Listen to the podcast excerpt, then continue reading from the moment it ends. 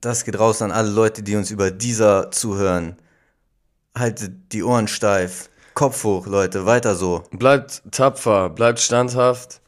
Ihr werdet euch rehabilitieren. Im Moment geht ihr durch harte Zeiten. Es sind harte Zeiten, aber gerade in diesen harten Zeiten zeigt es sich, wer die Echten sind. Wer die echten Fans sind, Fleischer und Glashaus über dieser. Und dann, und dann werden die Leute nämlich kommen, die jetzt über Spotify und über Apple Music ganz hochnäsig quasi auf die Leute auf dieser herabschauen. Und sagen, tja, mit dieser wollen wir nichts zu tun haben. Irrelevant, nur die hinterletzten Hörer hören darüber. Gar nicht. Wir sind nämlich, für uns sind die Leute, die das über dieser hören, sind nämlich die einzig, die einzig wahren. Es sind nicht viele, Es sind, aber es ist eine exquisite, elitäre Kaste. ja, es sind für mich, für mich ist das wirklich das einzig wahre Medium, um Podcast zu hören. Fleischer und Glashaus. Ja, schöne Intro-Melodie, die du hier auf dem Akkordeon gespielt hast. Ja, ich habe ein Akkordeon vorgespielt.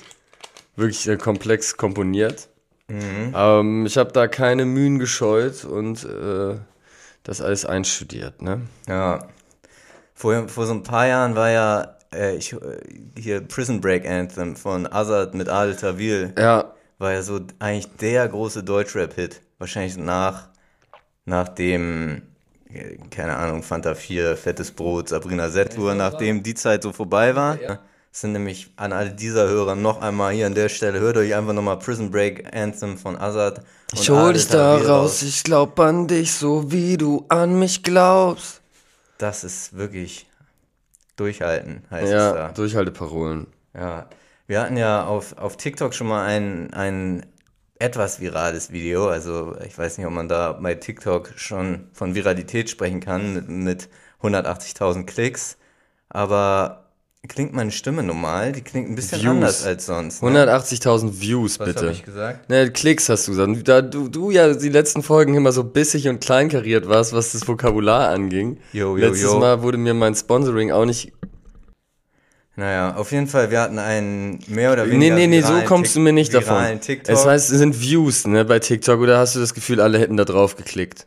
Äh, nee, hast du recht, es sind Views. Ja, genau, so. Wer hat die Views gesponsert? Die Views gesponsert von den Ja, TikTok-Usern. das Witzige ist, letztes Mal, als Martin ja wirklich da so oberlehrerhaft sein Sponsor-Ding rausgeholt hat, direkt nachdem wir recorded haben, hat er dann angefangen zu googeln, äh, wie sich das mit der Folge verhält. Und den Ja, ersten Artikel, den er gefunden hat, die erste Artikel war die Headline, ähm, Amazon Freebie sponsored Seven vs. Wild. Und äh, da wurde er dann ganz kleinlaut plötzlich. Das stimmt nicht. Ich, ich habe ges gesagt, dass ich einfach anderer Meinung bin. Trotzdem noch. Nee, aber was wolltest du sagen mit, mit TikTok, Klicks und Views? Oh, jetzt hast du, ich hatte schon gesagt, dein Klicks, ich habe ich hab dir schon recht gegeben, es heißt, Nee, aber ich es heißt Views und du musstest dann nochmal so eine Musste ich. wirklich schlechte Anekdote, die auch langwierig ist. Es ist auch langwierig, jetzt nochmal dieses Na, weil Thema ich, auf der weil ich letzten im Folge Nachhinein noch, weil ich es mir im Nachhinein noch mal angehört habe. Ich dachte, wie kleinkariert kann man sein und dann nicht mal komplett recht haben. Das war halt, aber gut. dann hatte- nicht mal komplett recht haben. Also, Ja, naja. genau.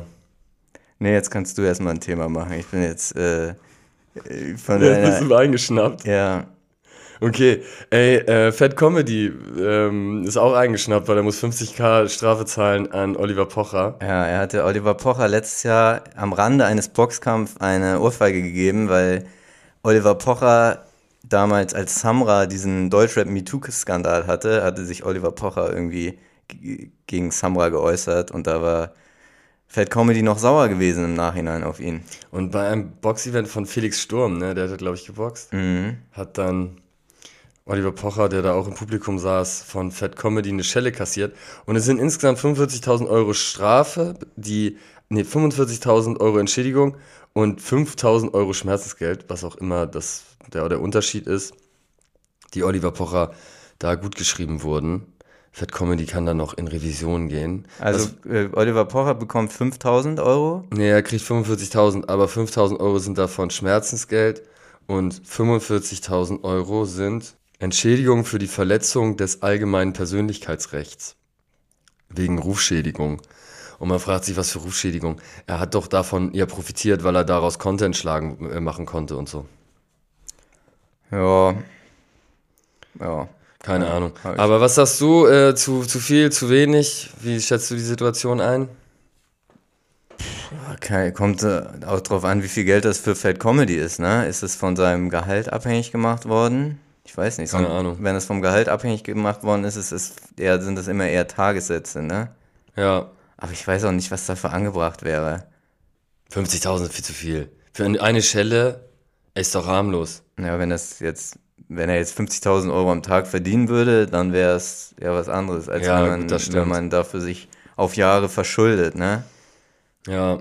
Ähm, ja, Stell dir mal vor, du gibst jetzt jemandem eine Schelle und dann, weil vielleicht auch zu Recht bist du sauer auf den und dann musst du 50k blechen danach. Puh, das wäre schon hart.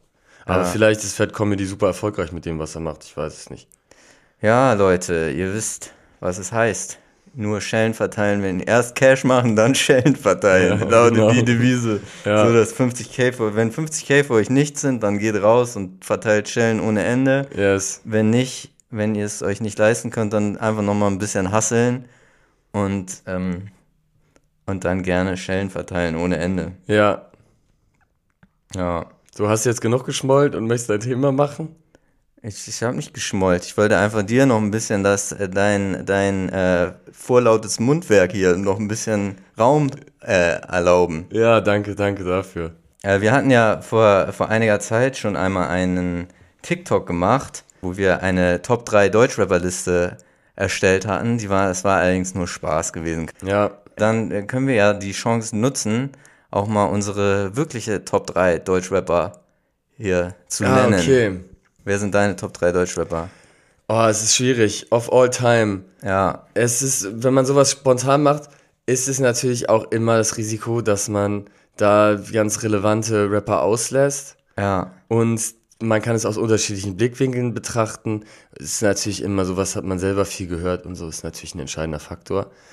Ähm, ich würde spontan sagen, Materia, weil der hat krasse Alben gemacht, der hat eine krasse Live-Präsenz, insbesondere live extrem heftige Konzerte gespielt. Der hat mit diesem alter Ego Masimoto nochmal irgendwie einen komplett anderen Charakter, der auch komplett unique und krass in der deutschen Szene verankert ist.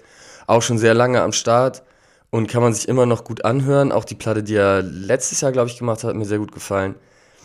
Starkes Kollabo immer mit Casper gemacht zwischendurch. Natürlich epischer Alltime Classic mit Zum Glück in die Zukunft. Insbesondere der erste Teil. Deswegen für mich verdient in den Top 3. Dann auch in den Top 3 sehe ich Kollega. Habe ich zuletzt weniger gehört, aber wenn man sich sein komplettes Karriereschaffen anschaut, dann ist das auch verdient. Habe ich vorhin sehr, sehr viele Jahre meines Lebens extrem intensiv gehört. Und was so Reimketten und Lyrik angeht, hat keiner den Deutschrap so auf ein neues Level gehievt, wie ihm das gelang. Mm, Hat viele krasse Alben gemacht und ist halt auch einfach eine Persönlichkeit, die außerhalb des eigentlichen Musi äh, eigenen musikalischen Schaffens mm, super relevant und, und interessant ist. Wie, interessant. Mm, durch sein ganzes Erscheinungsbild und sein Auftreten. Nicht immer unbedingt im Positiven, auch im Negativen teilweise durch seine Schwurblerphasen und so, aber ähm, auf jeden Fall ein, ein Charakter, der aneckt und dadurch irgendwie spannend ist.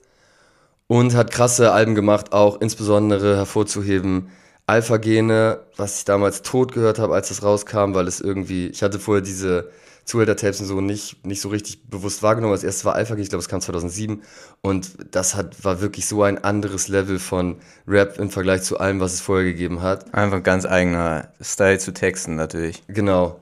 Und ähm, deshalb hat mich das richtig hart geflasht. Zuhälter Tape 3, was später kam, war auch krass. Das Kollega-Album war auch krass mit vielen Melodien und so. Also er hat viele, viele geile Sachen gemacht. Und deswegen auch in den Top 3. Und jetzt brauche ich noch einen. Also ich habe das jetzt erstmal ohne Ranking, ne? Hast du 3, 2, 1 spon Nee, spontan am ich habe Start? auch nur auch ohne Ranking. Äh, dann würde ich als dritte Person Haftbefehl noch mit ins Ranking packen, weil der eigentlich vergleichbar wie Kollega, weil der hat auch einfach einen komplett neuen Style an den Start gebracht. Keiner hat gerappt so wie der mit diesen übertriebenen ähm, Leihwörtern aus tausend verschiedenen Sprachen, mh, wie sie schon so eine eigene Sprache kreiert, komplett andere Flows, viel mutiger mit den Flows als irgendwie fast alle anderen.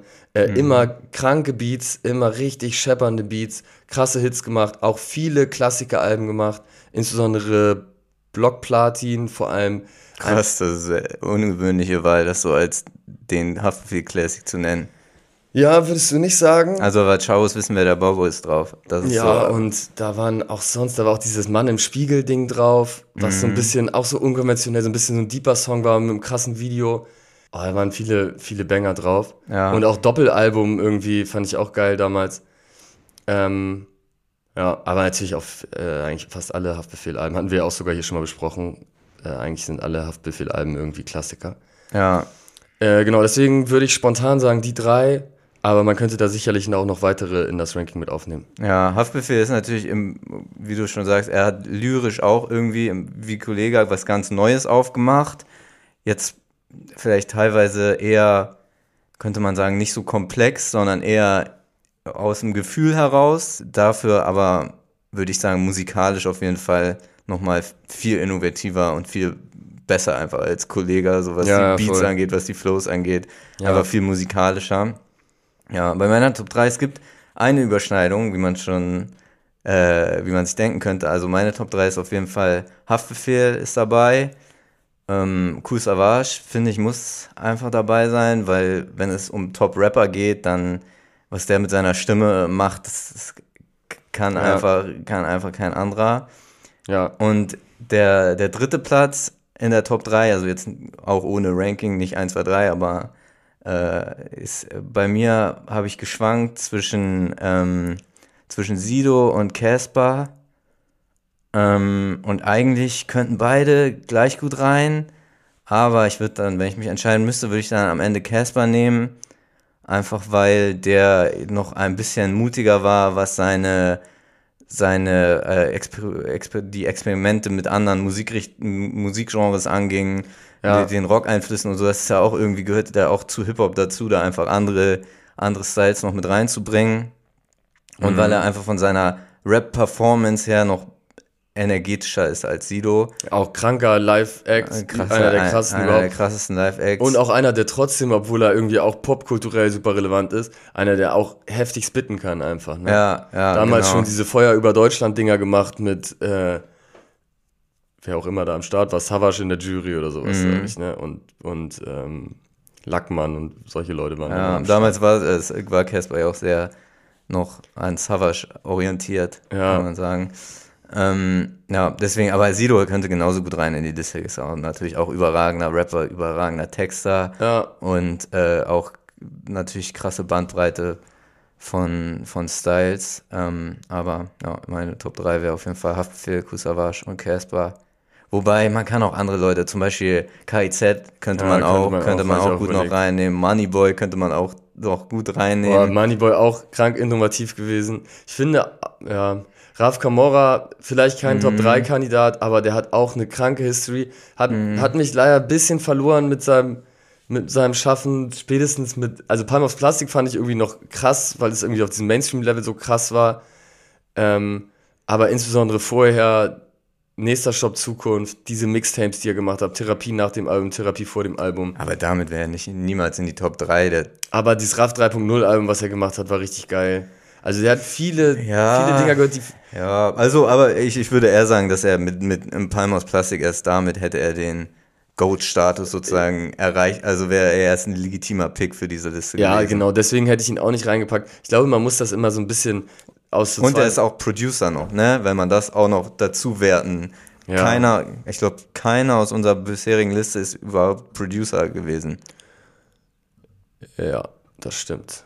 Außer bei KIZ, Nico KIZ wäre, wenn man den jetzt noch. Ja, aber man kann es ja aus zwei Winkeln sehen. Erstmal die Sachen, die man selber so in seiner Jugend und bis heute, was einen selber am meisten geprägt hat oder was halt am meisten Impact hatte, so auf Mhm. die Szene. Nach Impact ist, Ja, muss natürlich Savage in die Top 3, da müsste vielleicht sogar ein Sammy in die Top 3. nee, Aber ja, vielleicht noch, ja, nicht mehr. Nicht mehr, nee. Dafür ist er vielleicht, hat er in den letzten Jahren zu sehr an Relevanz verloren. Aber ja, Man könnte natürlich auch zum Beispiel Peter Fox, wenn man den jetzt als Rapper sieht, könnte man den auch mit reinnehmen. ja. Der wird ja auch immer bei den, aber ist kein Rapper. bei den top verkauften Rap-Alben wird er immer Ja, aber mitgezählt. ja, da ist er wahrscheinlich auf Platz 1 oder Stadtaffe ist, hat irgendwas mehr nee, verkauft. Fanta 4. Die haben eine Platte, die mehr verkauft hat? Also vielleicht nicht ein Album, aber äh, also in, über die in- Legacy. In Summe. Ja, okay, die haben ja auch 250 Alben gemacht. Ja. Ich glaube, Standoff ist nicht sogar das meistverkaufte deutsche Album insgesamt. Ja, vielleicht mit Herbert Grönemeyer Ja, zusammen. Ah, und natürlich könnte man Apache könnte man jetzt auch noch. Ist natürlich erst sehr jung dabei, aber ist natürlich echt einfach ein, so erfolgreich wie niemand anderes Ja. und auch prägend. aber ist nicht richtig, ist auch kein Rap-Musik. Also er kommt aus der Rap-Szene, ich finde, es ist eher Rap als Peter Fox, weil Peter Fox ja aus einer ganz anderen, der kommt ja offensichtlich aus dieser Dancehall-Reggae-Community. Ja. Und das ist halt natürlich immer nah dran am Rap, aber er, damit hat er sich immer mehr identifiziert. Und Apache kommt schon eher aus dieser, aus der Rap-Ecke und hat dann daraus dann Popmusik gemacht. Aber würde ich jetzt auch nicht unbedingt als, als Rapper, Top 3 Rapper kann man den jetzt auch nicht definieren. Ja, wäre ein, wär ein gewagter Pitch auf jeden Fall. OG Kimo. OG Kimo darf in der Liste nicht fehlen. der hat so eine krasse Technik und der hat so krasse Themen und komplex verarbeitet und so. Nein, Spaß. Vielleicht ist er auch cool. Ja, kann man sich, aber habe ich jetzt ich persönlich auch nicht nichts mit anfangen können. Wahrscheinlich ist er cool, aber er ist immer so der, der klassische äh, Kritiker-Pick, glaube ich, bei solchen Ja, ähm, Themen. und Shindy würdest du auch nicht reinnehmen, ne? Shindy hat äh, auch sehr gute Mucke gemacht. Aber ähm, irgendwann hat mich dieses nur noch um, mit dieser arroganten Stimme mit Markenlabels aneinander rein nicht mehr so hart gebockt. Ja, Aber das erste Album, ich weiß noch, wir sind nach Stuttgart gefahren zum Hip Hop Open. Da hattest du das, das mal angemacht und dann mit diesem Springfield-Song und so, das hat mich so geflasht damals. Ja, mich und gerade auf dem Weg zu diesem Festival haben wir das gepumpt, das war, das war so ein geiler Vibe. Deswegen mit der Platte verbinde ich viel. und da MC Fiddy war auch damals Stimmt, das MC Album. Fitty war auch, war auch nice. Oh, das wäre auch ein interessanter Pick. Kummer, noch Top-Rapper. Und könnte man, wäre auch, Ach nein, auf gar keinen Fall. na, er hat ein Der hat krasse Songs gemacht, aber halt drei. Und mh, ja, mit seiner Band. Das Ja, auch, als, kann man ja auch als Rapper. Das stimmt, aber Kraftklub gefällt mir nicht so gut, muss ich sagen. Die Kummer-Solo-Sachen finde ich, find ich richtig cool, aber Kraftklub, ja, ist auch irgendwie gute Musik, aber würde ich mir jetzt nicht so anhören, ehrlich gesagt. Aber kann man natürlich, andere Leute können das, du kannst es natürlich gerne äh, anders bewerten. Ja, ne, ich habe ja meine Top 3 gesagt, aber wer, es, ist, es wär, ist natürlich auch immer sehr objektiv so eine Liste, subjektiv so eine Liste. Ja, Obwohl meine Meinung natürlich eigentlich an der Objektivität, an Objektivität grenzt. Das ist ja bekannt. ja, Wie, wie hast du den, ähm, wo wir bei Shindy sind, hast du den äh, Kollege Shindy Beef verfolgt? klar. Und was sagst du, wie ist die, wie ist die aktuelle, der Punktestand? Ja, also ich würde aktuell Shindy in Führung wähnen, Ja, weil er erstmal diesen Beef gestartet hat, out of nowhere. Also vielleicht hat er nicht gestartet, vorher gab es auch Sticheleien. Mm, ja. Kollege hat so ein bisschen gestichelt, aber er hat nie erwartet, dass Shindy einfach einen Distrack raushaut, wo er Mütter fickt und wo er komplett Also- unter die Gürtellinie geht. Kollege und Farid Bang haben ja Shindy über die Jahre immer so ein bisschen gedisst und über den, den Rucksack in der Premium-Box Witze gemacht, dann über seinen Schlafanzug-Merch und Ja. über, ja, über, Farid Bang hatte diese Zeile, ähm, Shindy macht einen Vaterschaftstest, weil sein Vater ist Kanye West. Und Ja. genauso wie, wie mit Flair gab es so ein leichtes Hin- und Her-Gestichel zwischen Shindy und ihm und dann hat Shindy reagiert mit dem Song Free Spirit. Aber man hat wirklich nicht damit gerechnet, dass Shindy, der sich ja sonst überhaupt nicht auf irgendwelche Sticheleien eingelassen hat, seit dem K1-Beef, Ja, dass der wirklich aus dem Nichts, ohne Ankündigung, ohne irgendwas, mit so einem asozialen Distrack um die Ecke kommt, der wirklich richtig, richtig nice ist, macht Spaß zu hören, geile Zeilen, geilen geflowt. Ähm, Platz 12 gechartet. ah ja, krass. Bester, beste Chartplatzierung für einen Distrack in Deutschland. Ja, krass.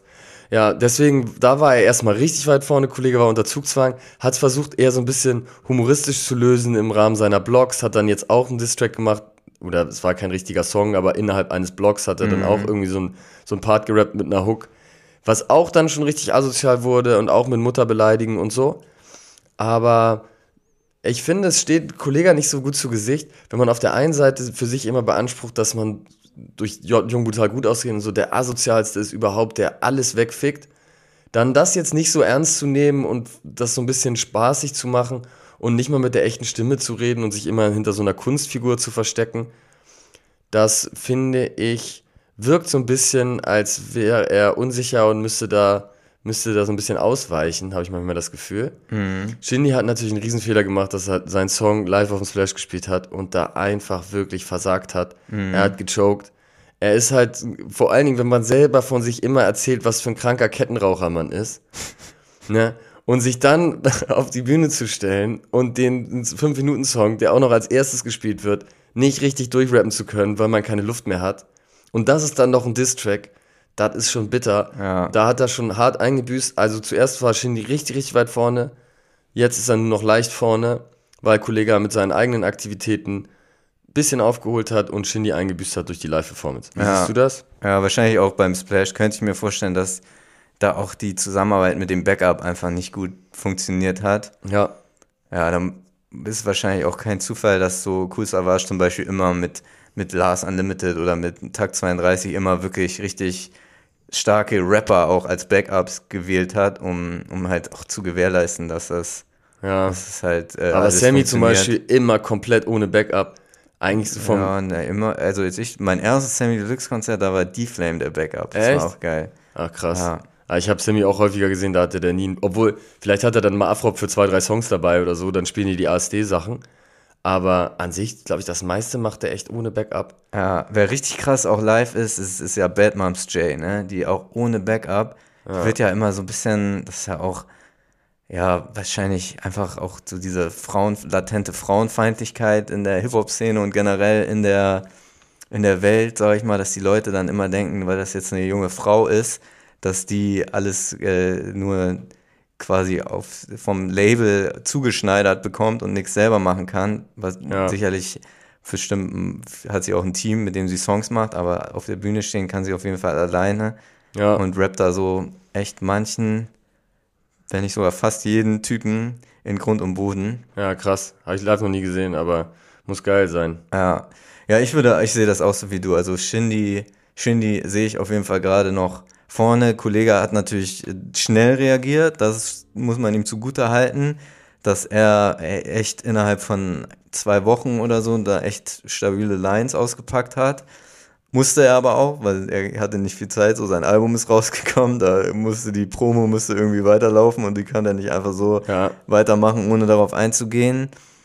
Ähm, ja, es ist ja, das ist auch mir schon öfters in Live-Battles aufgefallen, dass es immer auch darum geht, wer ist asozialer. Sobald du das Level einmal asozial die Messlatte hochgelegt hast, Ja. dann, dann ist es einfach schon ein Punch, der sitzt. So, wenn du einmal dieses bekannte, die Mutter disst, dann, dann äh, kannst du als anderer nur antworten und auch die Mutter dissen oder noch ekliger werden, aber dann kann man auch den Boden überspannen. Das hat Kollege ganz gut hinbekommen eigentlich in seinem Diss, so dieses Ja. Ekligkeitslevel aufrechtzuerhalten. Von daher hat er auch da, oder sogar noch eine kleine Schippe drauf Aber er hat halt nicht als er selber gerappt, so, er, sondern er hat als ja, Shindy er hat gerappt. als Shindy gerappt und diese Imitation war nicht mal besonders gut. und auch dieses, warum verpackt man das als so ein 3-Minuten-Schnipsel in einem 2-Stunden-Block? Er ist auch einfach so, das stört mich generell an ihm. Die Promophase war so lustig, hatte gute Momente, aber wie der Typ rumläuft, das ist einfach so, leider, also soll ja jeder machen, was er will und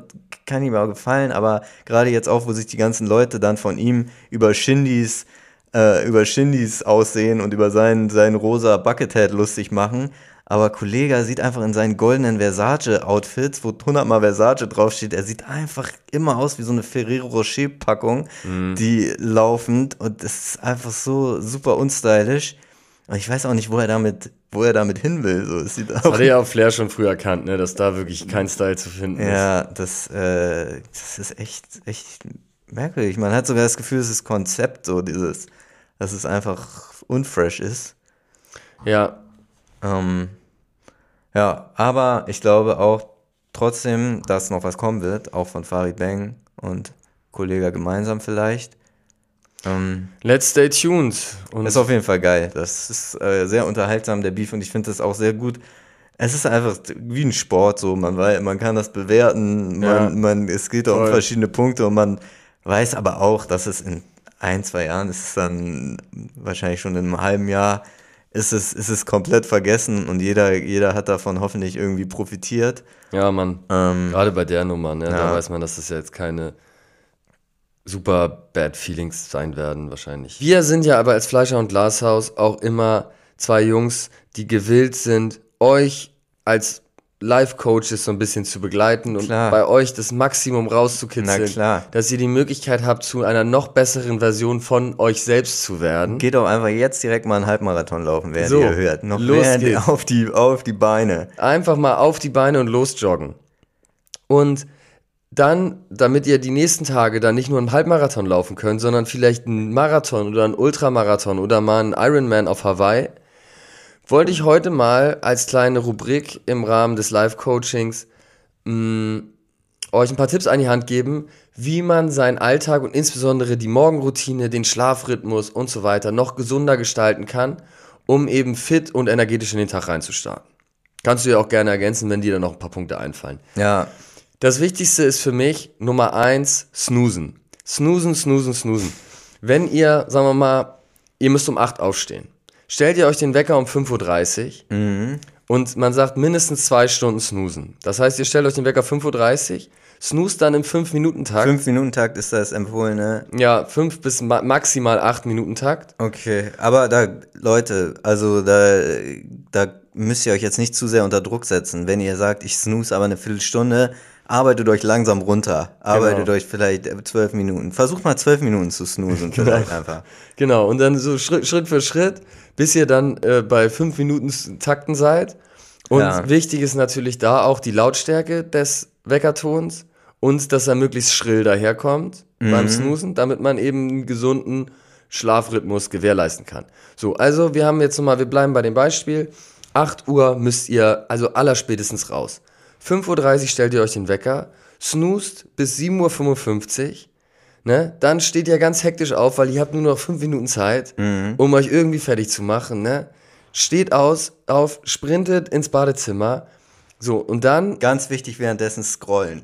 Das Handy im Anschlag und scrollen. Was ist passiert auf Instagram? Genau. Was ist passiert auf TikTok? Genau. Also, das ist eigentlich TikTok ist das Beste. Eigentlich direkt, Direkt. TikTok anschmeißen und hektisch rumscrollen. Genau, das A und O. Da, das Dopamin-Level irgendwie, irgendwie zum Laufen bringen. Genau. Genau, dann scrollt ihr ein bisschen bei TikTok. So, dann rein ins Badezimmer. Habt ihr euch, wenn ihr clever wart, habt ihr euch am, am Vortag, habt ihr schon euch eure Stulle äh, bereitgestellt und geschmiert und im Badezimmer parat gelegt. So. Und dann kommt jetzt der nächste Kniff. Frühstücken unter der Dusche. Einfach um Zeit zu sparen. Ihr nehmt euch eure Stulle mit unter die Dusche. Mit der linken Hand schamponiert ihr euch ein, mit der rechten Hand esst ihr euer Brötchen. Ja, da wichtig, nicht die Mayonnaise mit dem Shampoo verwechseln. So, genau, das ist auch, ja, kommt, das wird euch vielleicht das ein oder andere Mal passieren, Ja, wenn ihr aber anfangt. wie gesagt, auch da, mal, es passiert jedem. Es Passiert dem jedem am Anfang. So. Und dann, nächster Schritt, wo ihr Zeit sparen könnt, einfach aufs Abtrocknen verzichten. Ihr geht raus aus der Dusche und direkt klitschnass rein in die Klamotte, ne? Dann ist es 7.58 Uhr, habt ihr noch zwei Minuten Zeit, dann ganz entspannt zwei Kippen wegrauchen, eine Flasche T400 Energy und dann startet ihr Scrollen und währenddessen währenddessen die ganze vergessen. Zeit scrollend am Telefon durch den, durch den TikTok-Feed. Ja. So, und dann ist es Punkt Vielleicht acht. auch nochmal gerne irgendwie das Profil der Ex-Freundin, des Ex-Freunden. irgendwie, Mm, ja, irgendwie genau. bisschen, um ein bisschen äh, Motivation zu bekommen. Ja, genau. Und so eine gewisse geistige Ausgewogenheit, dass man sich dann auch eine halbe Stunde später auf den Job gut konzentrieren kann. Ja, genau. Nicht abgelenkt ist. Und ähm, so könnt ihr eigentlich gewährleisten, dass ihr fit, agil, mit dem richtigen Mindset und voller Tatendrang durch den Tag schreitet. Jeden Morgen so als kleine Routine. Ja, das weil, weiß ich jetzt auch, also im Moment habe ich dem nichts hinzuzufügen. Das ist, finde ich, finde ich gut. Ich bin ja, ich bin ja eigentlich auch Fan davon, im Bett direkt noch Social Media zu checken, aber muss man halt abwägen. Snoost man lieber oder ist man lieber schon am Scrollen im Bett? Ja, ja, das stimmt. Ja, das, das kann man aber auch, wenn man zum Beispiel 5.30 Uhr, dann snoost man zwei, dreimal, dann scrollt man ein bisschen, dann niggert man wieder weg, bis, es, bis man das nächste Mal snoost. Das lässt sich auch so kombinieren, ne? Ja, stimmt. Während dieser zweieinhalb Stunden Snooze-Phase. Ja. Ja, wollen wir nochmal politisch, wollen wir nochmal politisch werden? Okay, erzähl, was, was ist da relevant? Ähm, es ist nichts aktuell Relevantes, aber generell ein Gedanke von mir.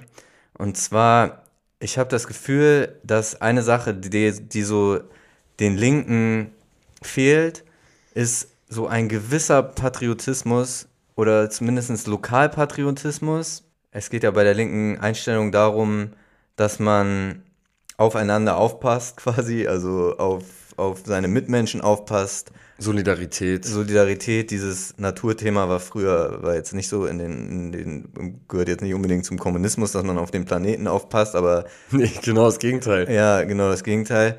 Mittlerweile ist es ja, gehört es ja aber dazu, dass man, dass man auch auf die Umwelt, auf die Umwelt achtet und seinen Planeten wertschätzt und die Umwelt wertschätzt. Ja.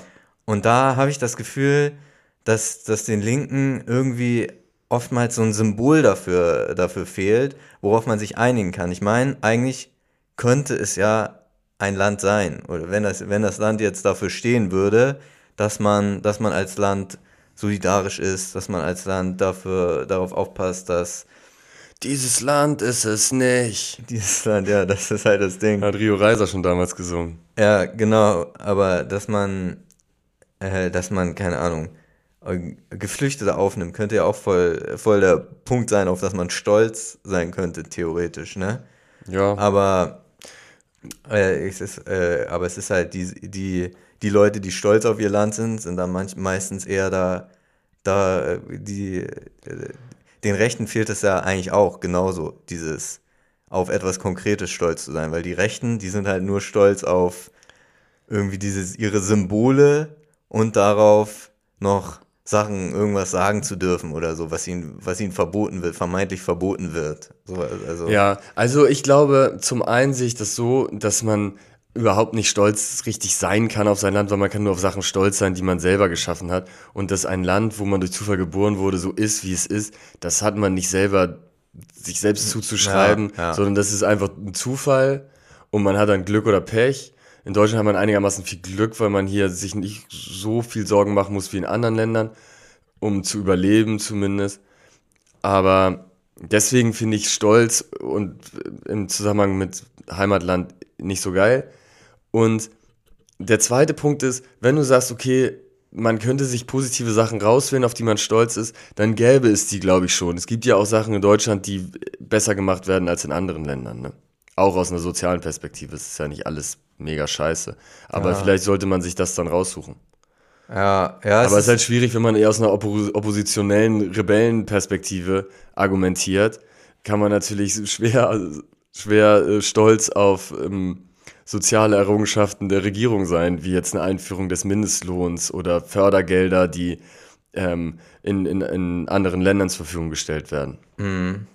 Ja, es ist, vielleicht ist es auch, also der Begriff Stolz muss halt darf halt nicht so besetzt werden, wie er von, von irgendwelchen Rechten besetzt wird, sondern es muss eher so ein Verantwortungsbewusstsein sein, aber Verantwortungsbewusstsein steht, äh, ist halt nicht so sexy, sag ich mal. Verantwortungsbewusstsein steht, steht für Pflichten, äh, wohingegen ja. Stolz für Privilegien steht.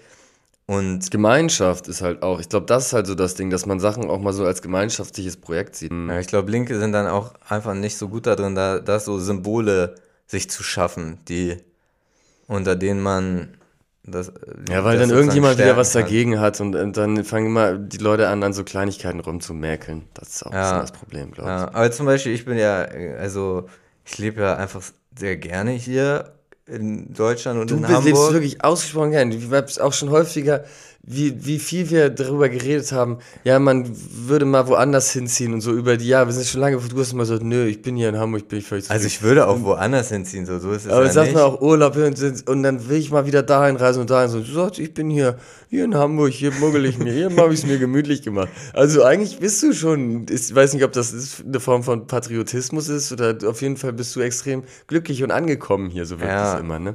Ja, Natürlich, also es war jetzt vielleicht auch nicht immer so und ich bin natürlich auch privilegiert dahingehend, dass ich einfach äh, sehr viel unterwegs bin und auch, auch so, auch wenn ich hier lebe, schon in, in vielen Ländern war und immer, immer wieder in neue Länder eigentlich auch komme oder zumindest in neue Orte. Ähm, Ja, aber du bist auch bescheiden, bist auch ein bescheidener Typ von deiner Art. ja, ich will genügsam, ne? Ja. Genügsam.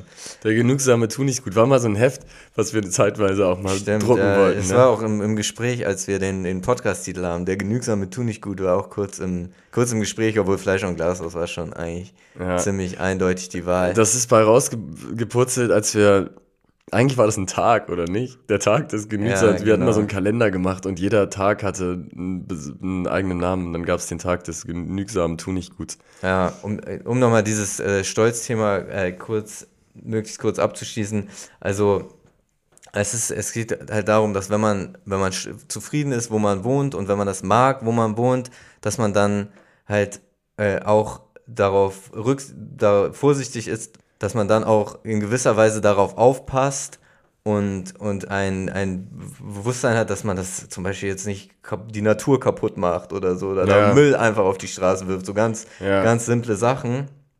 Und wenn man das nicht mit so einer Verbittertheit macht und nicht mit so einem, äh, einem protektionistischen Gedanken, sondern einfach eher mit einem positiven Gedanken, dass man, Ja. dass man das halt auch nach außen trägt, dass es einem gefällt, dann ist es natürlich auch für, für andere Leute, zum Beispiel Mig- Migrationsthematik, dann ist es auch, auch viel leichter, ähm, ein Bild zu haben von diesen deutschen Werten oder so, von denen diese, die Rechten ja immer sprechen, Ja. aber was sie ja auch selber überhaupt nicht haben. Diese deutschen Werte ist ja eigentlich, wenn man sich das mal anguckt, es geht ja immer nur darum, Sachen, dass man Sachen nicht will, sondern dass man sich halt da, ja, da eher darauf konzentrieren sollte, was man denn wirklich, was einem wichtig ist und das dann mit einem gewissen Stolz, das Wort ist halt schwierig, ne? Braucht man ein anderes Wort. Mit einem gewissen, mit einer, Snibberder. mit einer gewissen Zufriedenheit halt einfach lebt. Ja, Ja. Ja, ist ein guter Punkt. Ähm, das ist wahrscheinlich das, woran es mangelt in Teilen. Dass man versucht, die Sachen positiv anzugehen. Man muss lösungsorientiert rangehen und nicht problemorientiert, werte Sportsfreunde. Mhm. Ähm, so ähnlich wie ich auf Schlagermove letzte Woche. Ne? Samstag, ich hatte es ja groß angekündigt Jetzt machst du es wieder kaputt. Wieso mach ich's kaputt? Jetzt, ja, das ist ja wirklich ein, ein Schandfleck in der Hamburger Geschichte. Der, Was der ist denn da dann der Guck mal, da kommt wieder, da kommt wieder der Mac, da wird da wieder, wird wieder gemerkelt. Das ist doch genau das, was du gerade ablegen Das war ein wolltest. Crowdpleaser einfach für die. Aber die Crowdfin ist alle, sind alle begeistert vom Schlager. Wir, Wir haben ja, ja, das ist diese, das ist diese, ähm, sind in der breiten Masse, werden wir gehört. Du denkst immer nur, dass die ganzen äh, Swiss und die anderen Fans bei uns äh, rübergeschwappt sind. Aber wir sind bei, und da ist, kommt vielleicht der Schlagermove nicht so gut an. Doch, die Swiss und die anderen Fans könnte ich mir vorstellen, das ist ja auch ein sehr äh, wildes Publikum. Ich, äh, meine persönliche Zielgruppe sind eher die Intellektuellen natürlich und die, Okay, die, die, Denker, die. Philosophen. Ach, natürlich nicht. Aber es ist doch herrlich, was spricht dagegen aus einer intellektuellen Perspektive? Es ist einfach nur, es ist ja, äh, es ist äh, primitiv. Es ist einfach primitiv. Absolut primitiv, sensationell. Es war Spitzenwetter, die Waggons fahren einer nach dem anderen lang. Sie haben die ganzen Klassiker parat. Wolle Petri, Matthias Reim, verdammt, ich lieb nicht, lieb dich. Dieses, jenes, Michelle, äh, ein bisschen Frieden und so weiter und so fort. Ein Publikum von den Altersklassen, breit gefächert, bis 70, 80 Jahre alt, bunt gekleidet, alle spitzenmäßig drauf, kommunikativ, komm an, nimm dich in den Arm, freuen sich. Also es ist wirklich eine Sensation. Wir hatten eine gute Truppe zusammengetrommelt, alle waren bestens gelaunt, hatten viel Freude, ordentlich was getrunken, bisschen ins, bis ins Ekstatische rein, möchte ich beinahe behaupten. Dann später hier noch in die Alster gesprungen, kurz abgekühlt. Also besser kann man es doch nicht ausgestalten. Ich sehe da gar nicht, wie du, wieso du das wieder so kritisch siehst. Es ist, ein, es ist einfach das ausgewogene Meinungsbild, was hier repräsentiert wird Ja, bei okay. Fleischer und Glashaus. Ja, das ist auch fair, so muss es sein. Der ausgewogene Podcast. Ich kann nur, ich kann wirklich nur sagen, ich war vorher noch nie so richtig da gewesen. Geht, Leute, geht gerne mal auf den Schlager-Move und schaut es euch an. Nehmt euch eine bunte Klamotte mit, vielleicht einen witzigen Hut, vielleicht eine raffinierte Hawaii-Kette oder einen Bastrock. Raffinierte Hawaii-Kette. Ja. Was macht eine Hawaii-Kette raffiniert oder ist generell eine Hawaii-Kette raffiniert? ja, da gibt's solche und solche, aber vielleicht gibt's besonders raffinierte. Ähm, und was ich gesehen habe, auch bei TikTok diese Woche, wollte ich noch erzählen, gestern wurde es mir, wurde es mir empfohlen.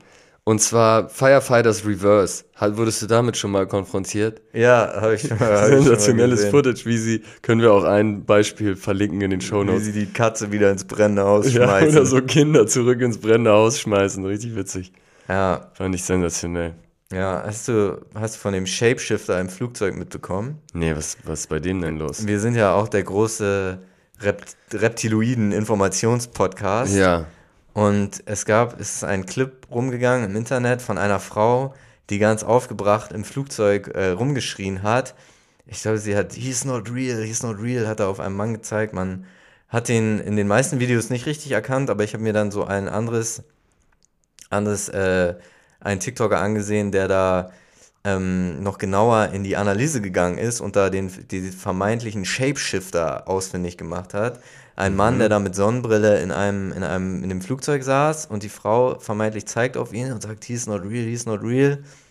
Und ähm, sie hat da, äh, der, seiner These nach, hat sie da seine Reptil Reptiloidenhaftigkeit erkannt Aha. und ähm, ist daraufhin ausgeflippt. Und im Internet wird natürlich da äh, allerlei. Und was meinst Dinge du, war er ein. Reptiloid? Wahrscheinlich schon, Hm, ja, ne, wenn die wahrscheinlich, schon so schon, ausflieht. wahrscheinlich schon, wenn die ausflippt. Und sie ist dann auch noch an einem anderen Typen vorbeigelaufen, der da mit seiner Sonnenbrille auch so ganz starr in seinem, in seinem, in seinem Hm. Sitz saß und nicht Verdächtig. auf sie geguckt hat, dann, wenn sie vorbeilief. Ja. Dann guckt man dann ja. Ne? Eigentlich wenn würde man gucken. Aufgebrachte Person an einem vorbeiläuft. Eieiei. Und äh, ja, das ist auf jeden Fall Shapeshifter, war mir auch gar nicht so neu, äh, kannte ich noch gar nicht so richtig das Wort, glaube ich. Shapeshifter, Reptiloiden. Ähm, und die, die sind da unter uns und, Ach du Scheiße. und versuchen uns mal wieder zu unterwandern mit Ja. ihrer kranken Reptiloidenart. Eieiei, ich hatte da schon ein bisschen das Gefühl, aber jetzt hast du es nochmal bestätigt. Was sagst du, wer, was, äh, wer schnappt sich das Ding am Ende, die Reptiloiden oder die AI?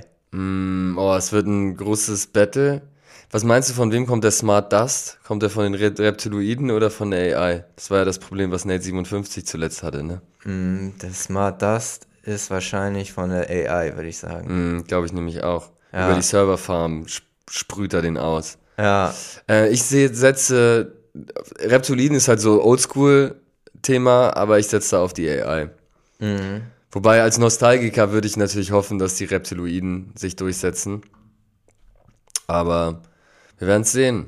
Bleibt gespannt. Es ist der große Kampf im Hintergrund und wir halten euch auf dem Laufenden. Ja, ich habe ja heute noch gelesen bei NTV, fand ich ganz interessant. Mal gucken, ob ich das jetzt vernünftig paraphrasiert bekomme. Es ging nämlich um Uganda und ich dachte, das interessiert dich auch, weil du bist ja viel in Uganda unterwegs gewesen. Ne?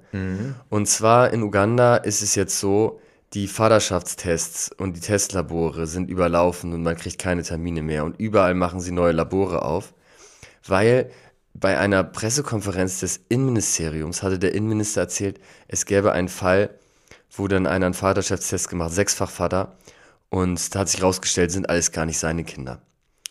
Und ähm, es ist so, dass da sehr geburtenstarkes Land, sieben Kinder kriegt die Frau im Schnitt in Uganda. Krass. Und Polygamie ist wohl auch ähm, geläufig und auch akzeptiert.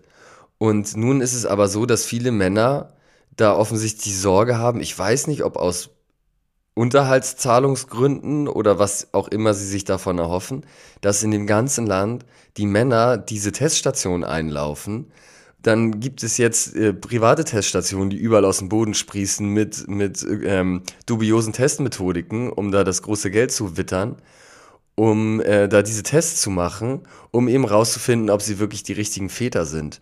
Komischer Hype, wie jetzt hier in Deutschland, das damals war mit den Corona-Teststationen, dass überall die Leute ihre Corona-Tests gemacht haben. Äh, so ist das mit den Vaterschaftstests in Uganda aktuell. Ja, in Uganda ist ja eh gerade sehr schwierige politische Situation. Ich glaube, die haben da auch ganz problematische Gesetze gegen Homosexuelle. Ja, das hat dann auch, ähm, das hatten dann auch eben die Minister genutzt, hatte ich gelesen. Die haben ja dieses Anti-Homosexualitätsgesetz verabschiedet.